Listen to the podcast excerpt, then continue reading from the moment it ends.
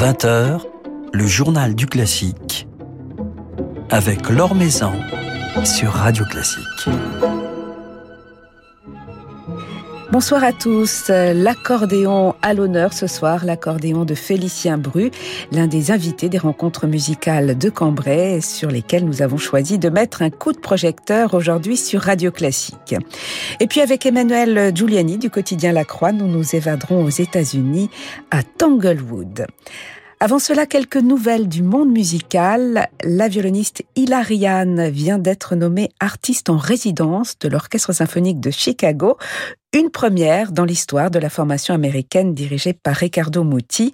Ce dernier a d'ailleurs salué le dévouement dont fait preuve Hilariane pour faire partager la musique avec le public du monde entier en particulier dans un moment où la culture peut être un soulagement, nous dit-il. C'est à lire sur le site de Radio Classique un article signé Philippe Gau. Deux opéras de Richard Strauss en cette fin de saison à Paris et à Toulouse. Salomé sera ainsi à l'affiche du théâtre de l'Athénée à partir de demain jusqu'au 30 juin, dans une version revisitée par le collectif berlinois Hauen und Station, une libre adaptation qui convoque également Wilde et Flaubert, euh, dirigée par Roman Lemberg, à la tête d'une petite formation instrumentale incluant de l'électronique, avec des chanteurs et des danseurs, un spectacle qui se comme un film, un voyage, une foire et une danse macabre.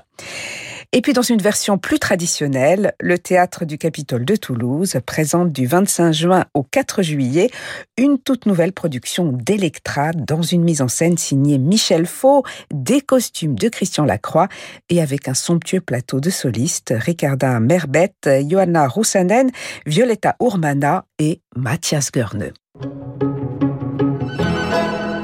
L'offrande musicale, tel est le nom du nouveau festival créé par le pianiste David Frey, qui se tiendra du 26 juin au 7 juillet dans les Hautes-Pyrénées.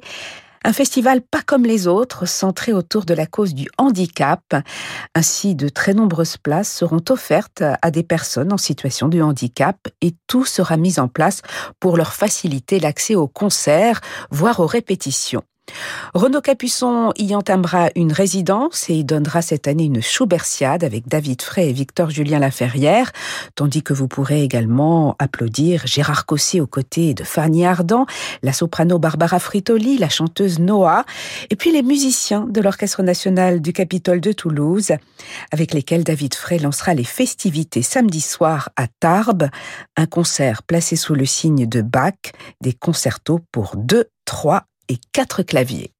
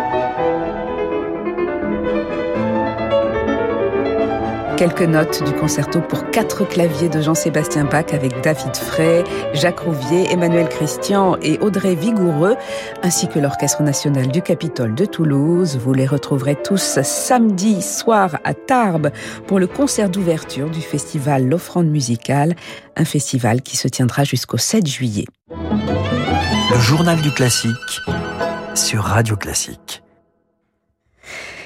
Il a remis ses bretelles pour sillonner la France des festivals avec son accordéon. Félicien Bruce fera escale entre autres à Cambrai le 10 juillet où il donnera le concert de clôture des rencontres musicales de Cambrai aux côtés du guitariste Thibaut Garcia et il est avec nous ce soir. Bonsoir Félicien Bruce. Bonsoir alors.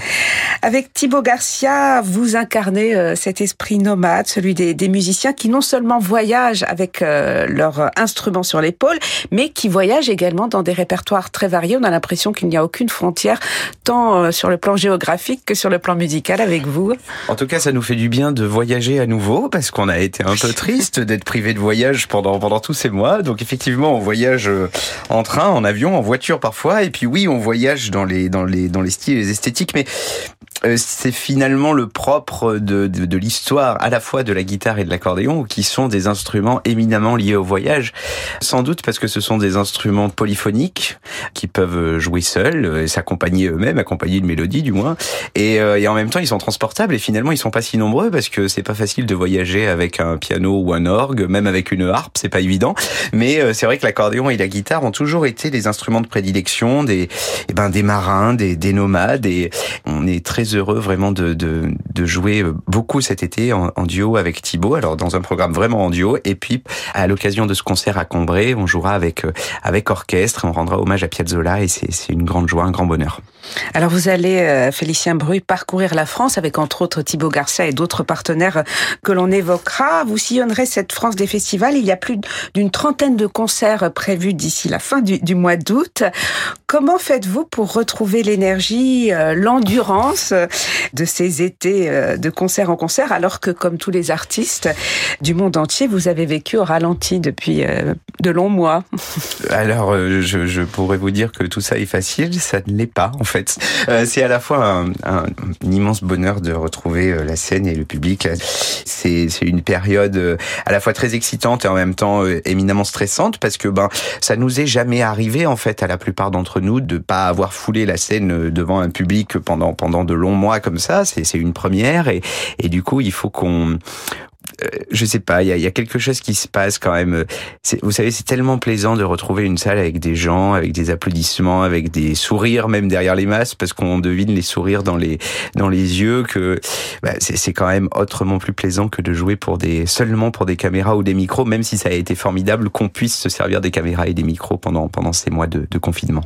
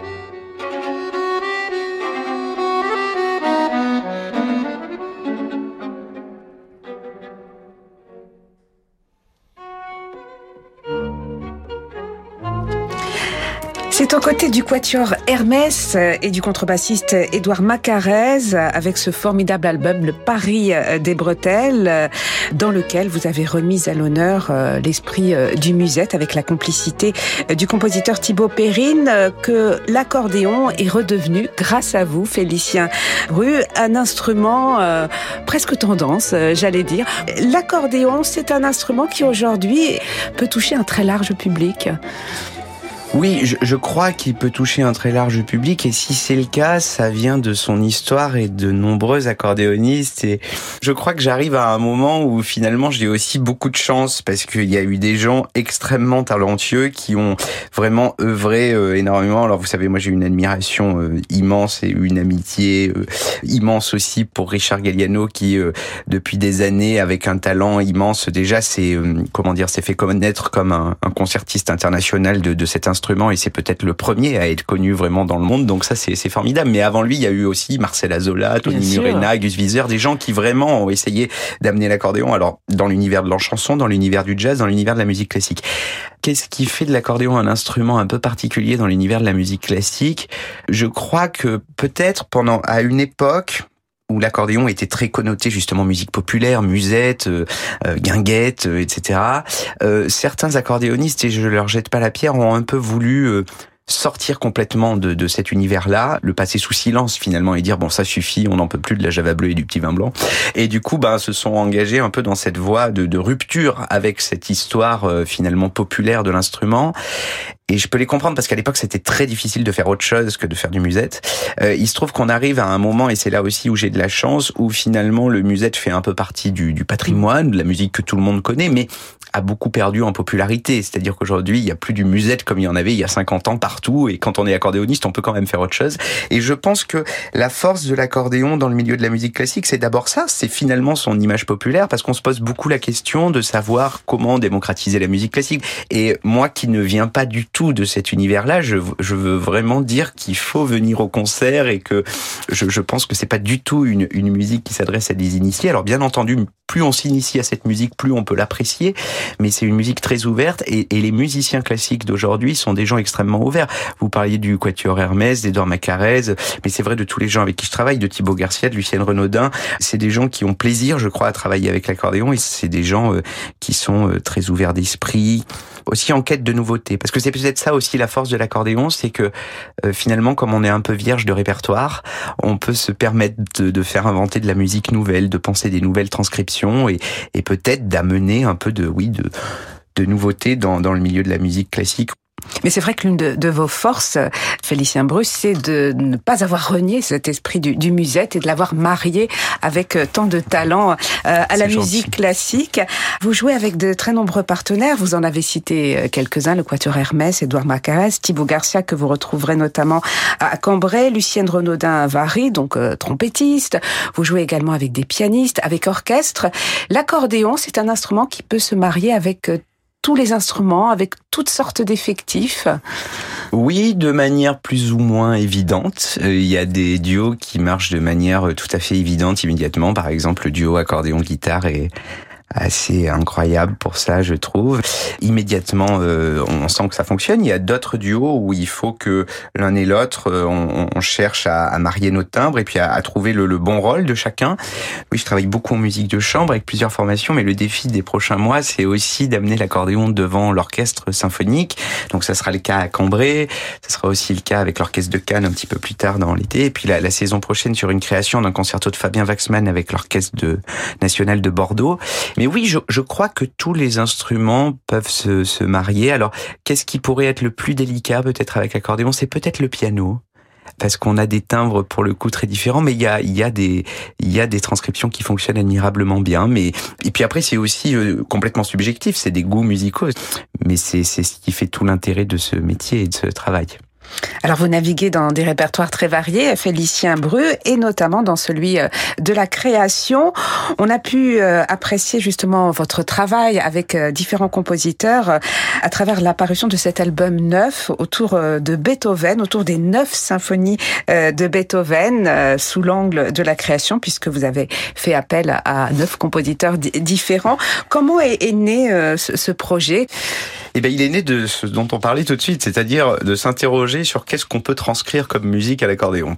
Et en fait, euh, René Martin, euh, que je veux remercier et saluer ici, le directeur de la de la folle journée de Nantes, est venu me voir en me disant bon, en 2020, on va fêter euh, l'anniversaire Beethoven. Je voudrais que tu aies un projet sur Beethoven. Et là, donc, j'ai commencé à réfléchir à des transcriptions. Justement, on s'est beaucoup interrogé avec Thibaut Perrine, vous le citiez tout à l'heure, qui est un compositeur.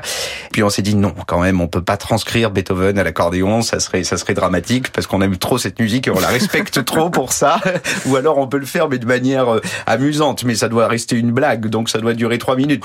Et euh, ben on s'est dit finalement on peut peut-être essayer de lui rendre hommage à travers de nouvelles créations. Alors pas question d'aller euh, faire comment dire des, des œuvres semblables à celles de Beethoven. Je pense qu'aucun compositeur d'aujourd'hui voudrait s'atteler à la tâche. Mais justement on a on a commandé ça à neuf compositeurs et neuf pièces courtes qui font toutes entre 4 et 7 minutes. Et chacune de ces pièces donc écrite pour accordéon et quintette à cordes, prend racine, prend appui sur un thème ou un élément rythmique de l'œuvre de Beethoven. Et ça a été formidable parce que c'est à la fois euh, bah, un clin d'œil à Beethoven, à peut-être à un des compositeurs les plus classiques et les moins attendus à l'accordéon, mais sans jouer de Beethoven finalement, en jouant de la création, parce que je, crois qu'il faut vraiment défendre le fait que la musique classique euh, n'est pas une matière morte et qu'on continue à écrire de la musique classique et de la musique savante aujourd'hui dans des esthétiques extrêmement diverses. En tout cas, ce, ce, projet en a été la, la preuve et c'était vraiment un, un, grand bonheur de, de donner ces concerts, d'enregistrer cet album et de côtoyer aussi de près ces neuf compositeurs euh, merveilleux qui, euh, pour sept d'entre eux, écrivaient pour la première fois pour l'accordéon.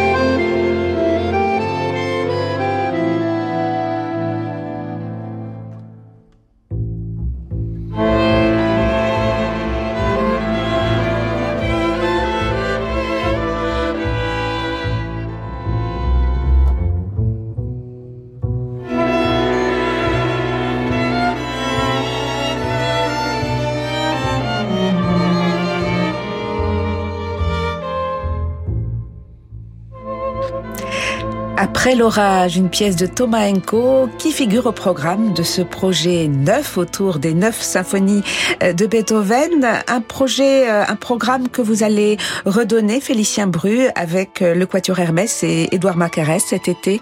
On va le rejouer un petit peu, oui. Alors bien entendu, la, tournée de, de, ce programme a été euh, largement amputée par euh, par la crise sanitaire. On aurait dû faire de nombreux, nombreux, nombreux concerts euh, en France, à l'étranger. On devait aller au Japon, on devait aller en Russie, etc.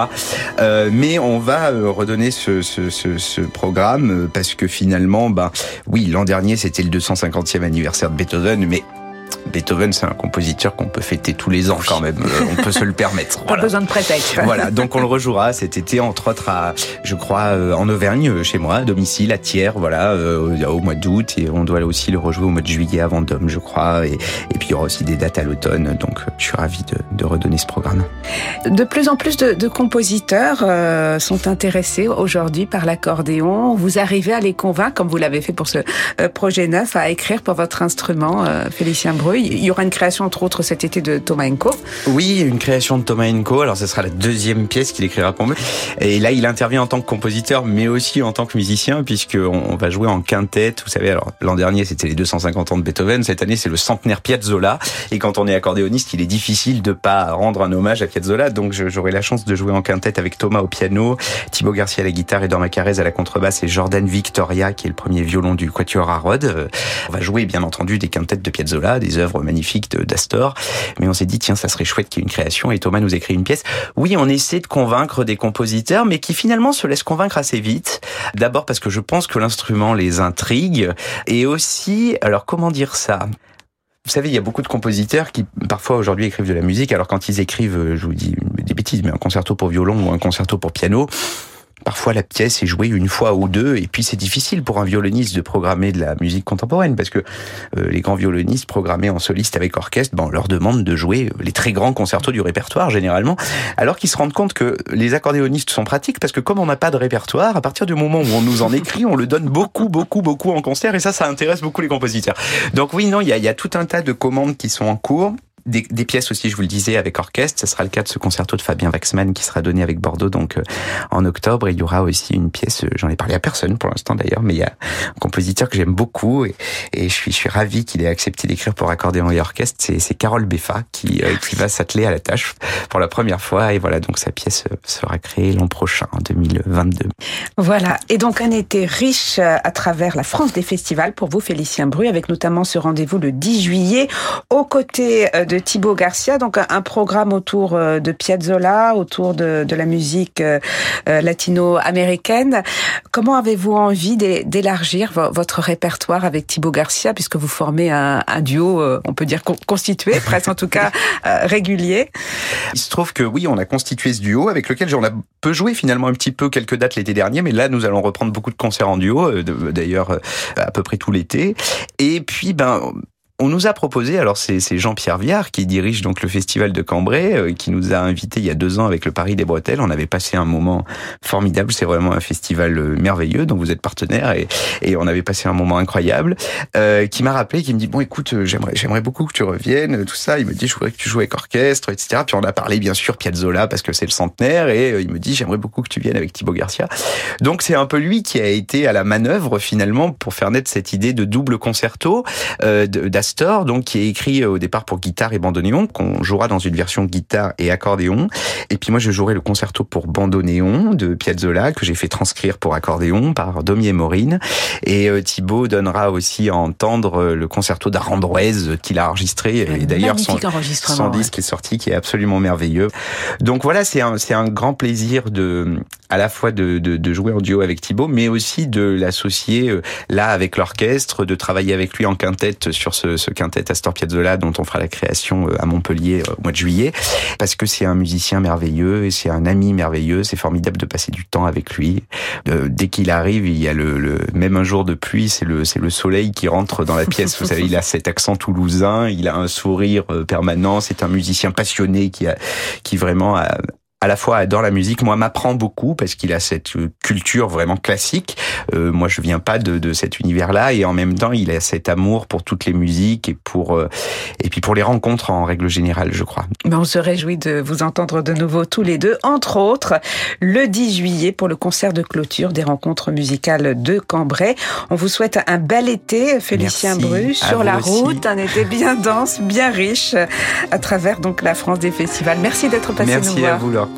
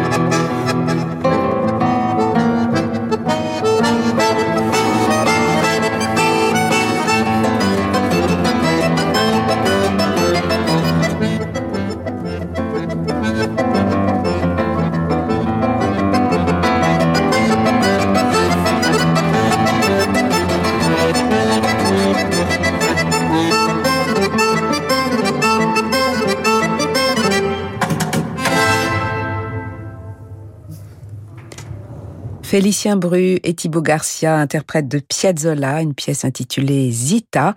Piazzolla qu'ils joueront ensemble, entre autres, le 10 juillet aux rencontres musicales de Cambrai. Ce festival débutera le 2 juillet et accueillera également le Sirba Octet, la violoniste Déborah Nemtanou, le mandoliniste Julien Martineau, la pianiste Célimène Daudet ou encore le violoniste Laurent Corsia.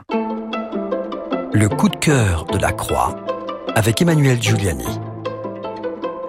Bonsoir Emmanuel. Bonsoir Laure. Alors cette semaine, on part à Tanglewood. Oui, on reprend le chemin des États-Unis, ce qui nous était pas arrivé depuis très longtemps, virtuellement évidemment.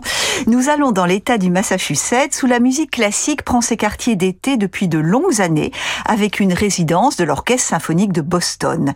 Tanglewood, c'est un ensemble culturel et musical avec trois écoles de musique, le Tanglewood Music Center, Days in the Arts et le Boston University Tanglewood Institute. Donc avec tout ça, vraiment, la musique est partout. Et si l'on remonte le temps un peu moins d'un siècle avant nous, on fait d'abord la connaissance avec le compositeur et chef d'orchestre Henry Hadley. C'est un musicien très entreprenant qui voulait trouver à la fois un site accueillant et des soutiens financiers, des mécénats pour la création d'un festival annuel de musique classique dans les monts Berkshire. Et alors c'est Gertrude Robinson Smith qui l'aidera à concrétiser son projet en apportant son très précieux mécénat. Serge Koussevitzky et l'Orchestre symphonique de Boston y donnent eux leur premier concert dans la propriété d'une autre grande mécène, Margaret Vanderbilt, toujours dans ces monts Berkshire, et c'est le 13 août 1936. C'est un cycle de trois concerts installés sous une tente à l'époque et qui connaît tout de suite un succès considérable avec 15 000 spectateurs. À la mort de Koussevitzky, ce grand chef charismatique en 1951, c'est une autre immense baguette, Charles Munch, que nous connaissons bien en France, qui lui succède à la fois à la tête de l'orchestre de Boston, mais aussi à Tanglewood, et Tanglewood devient la résidence d'été, la résidence secondaire en quelque sorte de cet orchestre. Et jusqu'à aujourd'hui, même si bien entendu l'année 2020 a marqué la parenthèse forcée que l'on sait. Alors Emmanuel Tanglewood, c'est à la fois des concerts et des académies pour jeunes musiciens. Exactement, donc des concerts qui attirent chaque année, chaque été, des dizaines de milieux de mélomanes pour assister à des soirées prestigieuses et aussi à la possibilité de découvrir de jeunes musiciens qui sont formés au sein de l'académie du Boston University Tanglewood Institute. Destinée déjà aux lycéens mélomane et musicien, mais pas forcément professionnel. Et puis, dans le Music Center, lui vraiment euh, dédié à une formation pour les professionnels qui débutent leur carrière et en général de manière tout, tout à fait flamboyante. On peut citer Aaron Copland, Pauline Demit, Olivier Messiaen, qui ont été les glorieux professeurs de cette, euh, de cette académie de formation, Koussevitzky également bien sûr, lequel eut d'ailleurs comme étudiant euh, un certain Leonard Bernstein, dont on sait que la carrière allait être plus que resplendissante. Alors maintenant, c'est Andris Nelsons, le chef letton Andris Nelsons, qui est à la tête du Boston Symphony Orchestra et qui ouvrira donc le bal à Tanglewood en compagnie d'un merveilleux musicien, le pianiste Emmanuel Axe, et ils donneront un programme tout Beethoven. Suivront d'autres artistes solistes comme Daniel Trifonov dans le premier concerto de Brahms, mais aussi Anne-Sophie Mutter, qui d'ailleurs donnera la création mondiale du deuxième concerto pour violon de John Williams. Puis Andris Nelsons dirigera toute une palette de symphonies, dont des œuvres de Sibelius, et nous allons l'écouter avec Boston évidemment, dans le début irrésistible de la deuxième symphonie de Sibelius.